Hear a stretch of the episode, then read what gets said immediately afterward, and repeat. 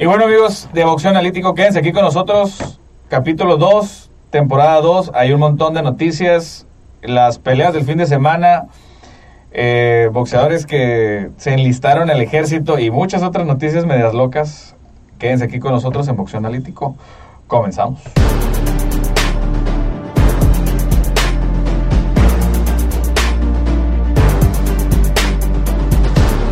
Amigos, bienvenidos a su programa Boxeo Analítico, capítulo número 2, temporada número 2. Muchísimas gracias a todos ustedes por una nueva temporada más. Señores, estamos bien contentos. Traemos un montón de noticias. Quédense aquí con nosotros. Vamos a comenzar, obviamente, no sin antes darle gracias a quienes hacen posible este programa. Desde luego, Grupo Aries, fortalezcan su patrimonio. Muchísimas gracias grandes aportadores en el mundo del boxeo. Muchísimas gracias. Desde el día 1, Guga Mercantil. Muchísimas gracias a los productos de Bajanora, la salsa y la escarcha. Muchísimas gracias a la Universidad UNIAT. Muchísimas, muchísimas gracias. Eh, universidad especializada en alta tecnología. Busquen la información sobre la universidad porque está muy, muy, muy ad hoc. Y Sherman Morgan también, muchísimas gracias al tesoro mejor escondido de Jalisco. Y bueno, señores, ahora sí, ya terminamos con los del Puebla.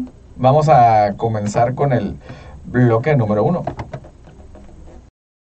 Y bueno, señores, eh, de todas estas peleas que hubo el fin de semana, estuvo lleno de acción, la verdad, ¿eh? Si ustedes no vieron boxeo este fin de semana es porque simplemente no le gusta el box, no tiene nada que hacer aquí. Ahora, a la chingada. A ver, señores. La pelea de mi buen amigo Carlos Carlitos del Príncipe Cuadras. Carlitos fue muy buena pelea. Desgraciadamente eh, sucumbió, cayó por decisión unánime ante Jesse Rodríguez, un peleador que era peso mosca, subió a super mosca para rescatar la pelea, que fue por el campeonato del Consejo Mundial de Boxeo de, en super mosca en la ciudad de Phoenix. Y sorpresivamente le ganó a Carlos Cuadras. Todo el mundo pensábamos que Carlos Cuadras iba a ganar esa pelea. Sin embargo, no, se le, no hay que demeritar ni muchísimo menos. Jesse Rodríguez dio una muy buena pelea. También el Príncipe dio una muy buena pelea. Si no la han visto, véanla. Para mí fue una decisión clara para Jesse Rodríguez. Creo que el tiempo y la inactividad le empezó a, le ha estado empezando a pasar factura al buen Carlitos. No quiero decir que esté acabado. Creo que hay que replantearse muchas cosas. Hay que hacer algún tipo de cambios y ajustes. Y bueno, vamos a, vamos a ver qué le, qué le depara al Príncipe Cuadras. Creo que todavía tiene este, para hacer peleas. A mí en lo particular me volvería a verlo, me volvería a gustar verlo contra una revancha contra Zorro Bisay, porque acuérdense que la primera pelea de Carlos Cuadras contra él fue hace como seis años, cinco años, ya tiene un montón de tiempo. Y pelearon, de hecho, aquí en México. Y Carlos Cuadras le ganó por una decisión técnica, en el, creo que fue un corte, algo así. Y se trajeron a Rumbisai de Tailandia para México cuando Carlos Cuadras peleaba en esa televisora grande y tan famosa por ahí. Eh, y pues bueno, eh, Jesse, se, Jesse Rodríguez se convierte en campeón super mosca, siendo peso mosca él. Y bueno, la vida le acaba de cambiar, su, su carrera acaba de dar un giro de, de 180 grados. Y esperemos que, que, sea para bien, la verdad, este, que sea para bien. Y veamos, veamos qué, qué sigue eh, para este peleador, porque ojo, se supone que el, que el ganador de esta pelea va contra el que gane del, del Rey Martínez y el Chocolatito. O sea que hay que ver. También tenemos que estar pendientes de qué va a pasar con Zorro Pisay. Porque acuérdense que él no, no pudo llegar porque dio, creo, positivo una prueba de COVID al salir de Tailandia. Entonces no lo dejaron entrar al país, a, de Estados Unidos, y fue que donde tuvieron que hacer todos los cambios. Digo, yo sigo externando mi respeto y a la vez el agradecimiento a nombre de los fanáticos y de los acérrimos eh, analistas de box por los, lo, lo, los promotores que siguen haciendo los eventos grandes sabiendo que le, todavía el tema pandemia de hacerle pruebas a todos, de tener a todos aislados, etcétera. La verdad, mis respetos, sin embargo, por algo pasan las cosas y me gustaría ver la pelea de Zorro Bisay contra Carlos Cuadras. También acuérdense que el ganador de Zorro Bizarre contra Carlos Cuadras iba contra el gallo, eh, contra el ganador del gallo Estrada y el chocolate. Se cae la pelea del gallo, o más bien sale el gallo Estrada de la pelea y ahora entra Rey Martínez. Todo ese cuadro se desarmó por completo, pero creo que le da un nuevo aire con este, este Jesse Rodríguez. Y si el Rey Martínez da una buena pelea, se mete en la conversación. Entonces, eh, escríbanos ustedes, cuéntenos qué les, qué, qué, ¿Qué opinan al respecto de, los moscas, de los super moscas? Creo que se está poniendo bastante interesante. Sin querer, eh, suben otros dos, dos nombres que a lo mejor no son de la división, pero se van a querer hacer en la división, como es Jesse Rodríguez, como lo es el Rey Martínez. Pero, por ejemplo, Jesse pues se ganó el campeonato del mundo, se hizo campeón del mundo, ni modo. Está perfecto. Hay que aprovechar y hay que este, adecuarse a las situaciones a las circunstancias. Pero bueno, eso fue en la velada de Dazón, que fue en Phoenix, Arizona. Fue una velada bastante, bastante completa. Sin embargo, eh, hubo muy poco, la verdad es que no, hay, no hubo knockouts este fin de semana así relevantes, no. Todo fue de decisión, pero fueron buenas peleas. Vamos con el tema que sigue.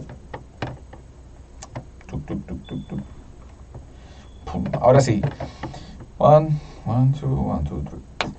y bueno, señores, hablando de Tijuana, donde, de donde estamos grabando este programa para ustedes, Tijuana, Baja California, uno de los ex campeones del mundo de esta ciudad, el mi tocayo eh, Luis Panteraneri, mi tocayo porque se llama también Esteban, eh, peleó contra el invicto hasta ese entonces Carlos Castro y le ganó por decisión dividida.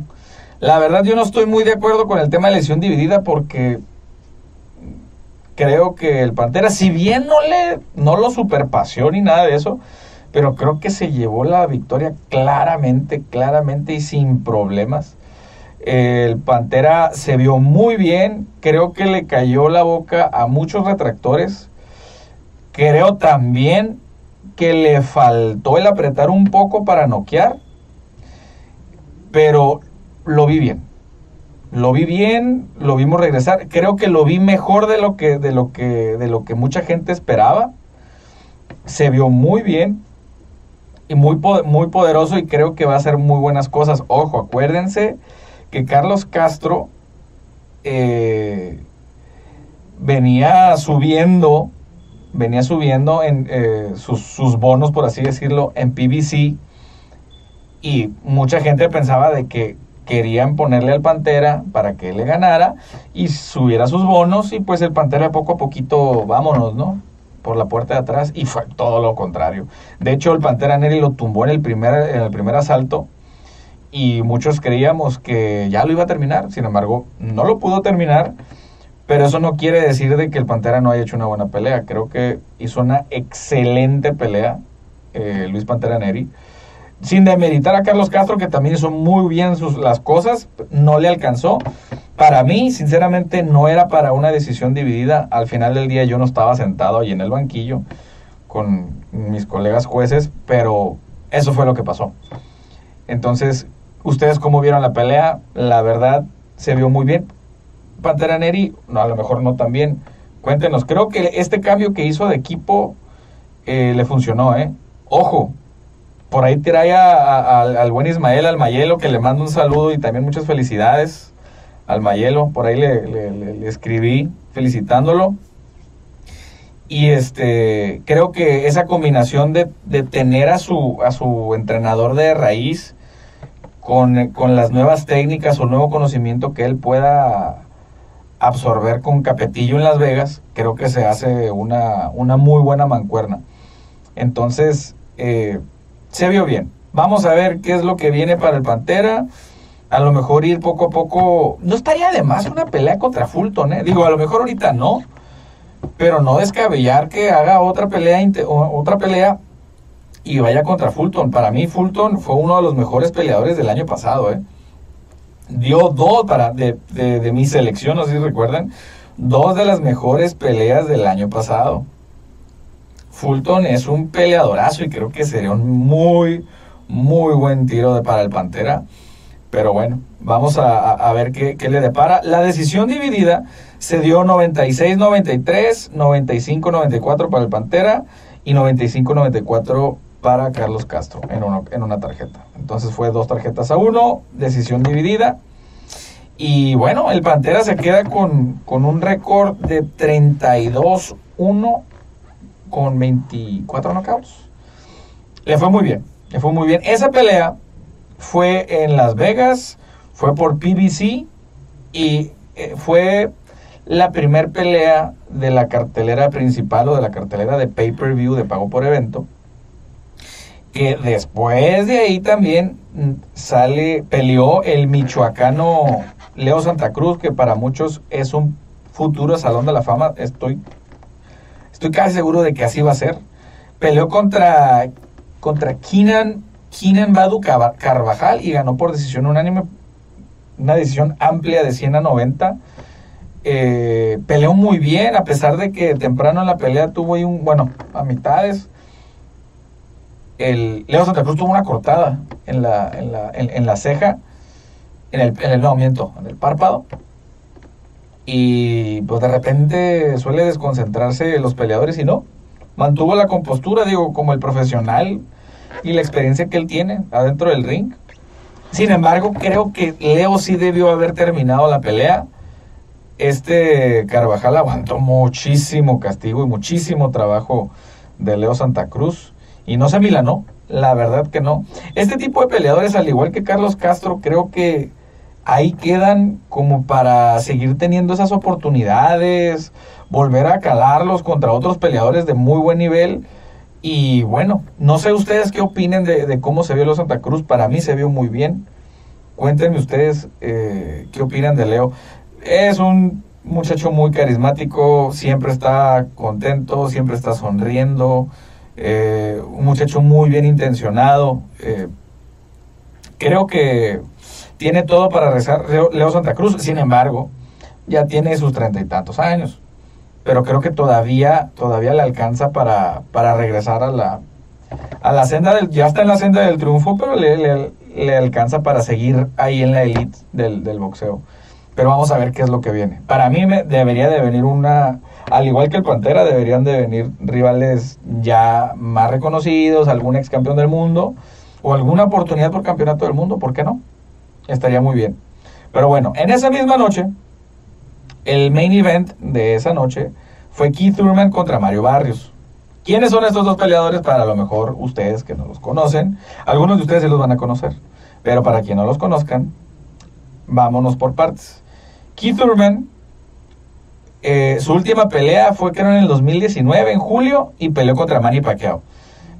No sé si recuerden que en esa pelea todo el mundo decía, no, pues ya, Manny Pacquiao lo van a retirar y todo eso, porque Keith Thurman era uno de los peleadores más consentidos de Al Heyman. Al Heyman, digo, muchos lo sabrán, es uno de los advisors eh, y de las personas que mueven los hilos en el mundo del box en el tema de los peleadores y él era uno de sus favoritos. Entonces lo ponen a pelear contra Manny Pacquiao y Manny Pacquiao le ganó.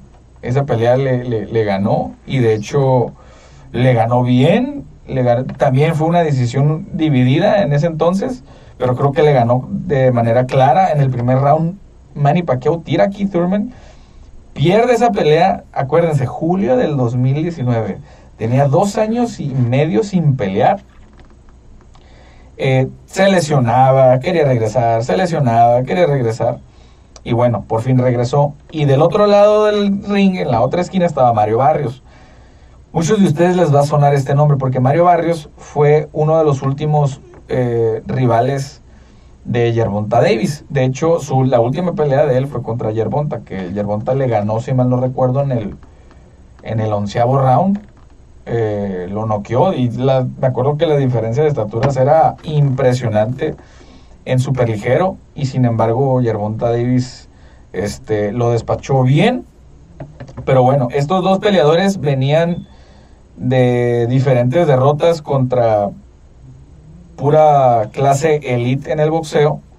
Y Keith Thurman, para mí, lo boxeó bien. No hubo dudas de que Keith Thurman fue muy superior a Mario Barrios dentro del ring, la verdad. Busquen la pelea, Mario Barrios termina como desfigurado de la cara, la nariz hinchada, se ve, parece, digo, de repente se veía acá como marciano, ¿no? La verdad, este, creo que trae ahí un, daño severo en la, en la nariz. Gana por decisión unánime 118 a 110 en promedio este, Keith Thurman. Y bueno, eh, vuelven, vuelve a, colarse en los buenos nombres, o en los nombres eh, top de la clase de los, de los pesos welter. A mí, después de haber visto esto de Thurman, a mí me gustaría verlo contra Errol Spence. Acuérdense que Errol Spence está, creo va a pelear en abril, si mal no recuerdo, contra Jordan Sugas, el que retiró o la última pelea de Manny Pacquiao. Eh, va contra Errol Spence. Van, a unificar la división de los pesos welter. Creo que va a estar bien interesante. Pero ¿saben contra quién me gustaría verlo? Y es muy poco probable que suceda y menos pronto. Contra Terence Crawford creo que sería un mega tirote Keith Thurman contra Terence Crawford. Sería de lo mejor. Digo, al final del día la pelea que en el boxeo que necesitamos, Errol Spence y Terence Crawford. Pero Errol Spence va contra Jordan Isugas. Keith Thurman debería ir contra Terence Crawford. y Terence Crawford es más grande, inclusive de edad, que Keith Thurman. Keith Thurman creo que tiene 33 y Terence Crawford ya, ya le pega el 35 o 34 por ahí. O sea, ya, ya, ya, ya está grandecito. Ese fue el main event de PBC por pay-per-view. Eh, si lo vieron, cuéntenme qué les pareció la pelea. La verdad, la cartelera estuvo bien completa. Estuvo bastante completa. Creo que se desquitó el costo del pay-per-view, a pesar de ser costos altos, eh, para el público latino creo que, se desquitó. Si ustedes vieron las peleas y lo vieron gratis por televisión, por cable, cuéntenos qué les pareció este tipo de peleas. A mí, la verdad, interesante. Productor, ¿te pareció buena o mala la pelea? Bueno mala. Ah, ah, bueno, ah, bueno. Tampoco me grites, güey. no, no, la verdad es que estuvo muy buena la cartelera. Pero bueno, señores, vamos a continuar en la otra función que hubo. Continuamos. Y bueno, señores, en, en Cardiff en el Reino Unido, en Inglaterra, un país a un lado, eh, hubo dos peleas eh, muy interesantes que, hay que mencionar. Primero, regresó Clarissa Shields después de un tormentoso última pelea en MMA. Este, Clarissa Shields regresa y defiende sus campeonatos de peso medio de la WBC, WBA y IBF contra Emma Cousin en Cardiff. No hubo, no tuvo ningún problema para llevar a la escuelita a Emma Cousin. La verdad, digo, Clarice Shields, una de las mejores peleadoras en la historia del boxeo. Condecorada, digo, ex campeona olímpica. O sea, ha conseguido todo literal. Literal. Ya nada más le falta ser campeona en MMA pero literalmente lo ha conseguido todo, todo, todo. Dentro de su disciplina del mundo del boxeo, lo ha conseguido todo. Tuvo por ahí un altercado con una peleadora que se me acaba de olvidar el nombre, pero tuvo un altercado después de su pelea y como que se empezaron a calentar los humos y eso le hace bien. Porque de hecho Clarissa Shields se sale del boxeo porque ya no tenía oportunidades, porque no le pagaban lo suficiente que ella creía que vale, porque la verdad para mí es una de las peleadoras que más vale. Sin embargo, las garantías económicas no eran del todo buenas para ella. Y creo que este tipo de cosas y de resurgimientos le hacen bien. Y ahora nos movemos al main event. Main event, la verdad, fue una pelea bastante interesante, sobre todo al principio, que fue Chris Eubank Jr. contra Liam Williams. Liam Williams, un local ahí mismo de Cardiff. Y Chris Eubank Jr. lo tiró como cuatro o cinco veces durante toda la pelea Creo que se vio muy bien Chris Eubank Jr., sin embargo, queda ese gap, queda como esa duda de si pudo o no pudo noquearlo, porque tenía todo para noquearlo, pero se la pasaba moviéndose, se sobraba demasiado en la pelea. Sin embargo, creo que, que Chris Eubank Jr. Este, tiene mucho potencial. Creo fue por un campeonato internacional, si mal no recuerdo, en peso medio. Ganó también en un promedio de 116 a 108 esa pelea. Eh, fue una pelea buena. No hay que quitarle méritos a, Liam Williams.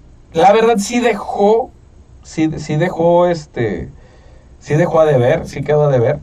Pero sin embargo mostró un corazonzote y unas agallas de boxeador que dijo, de aquí no me mueven.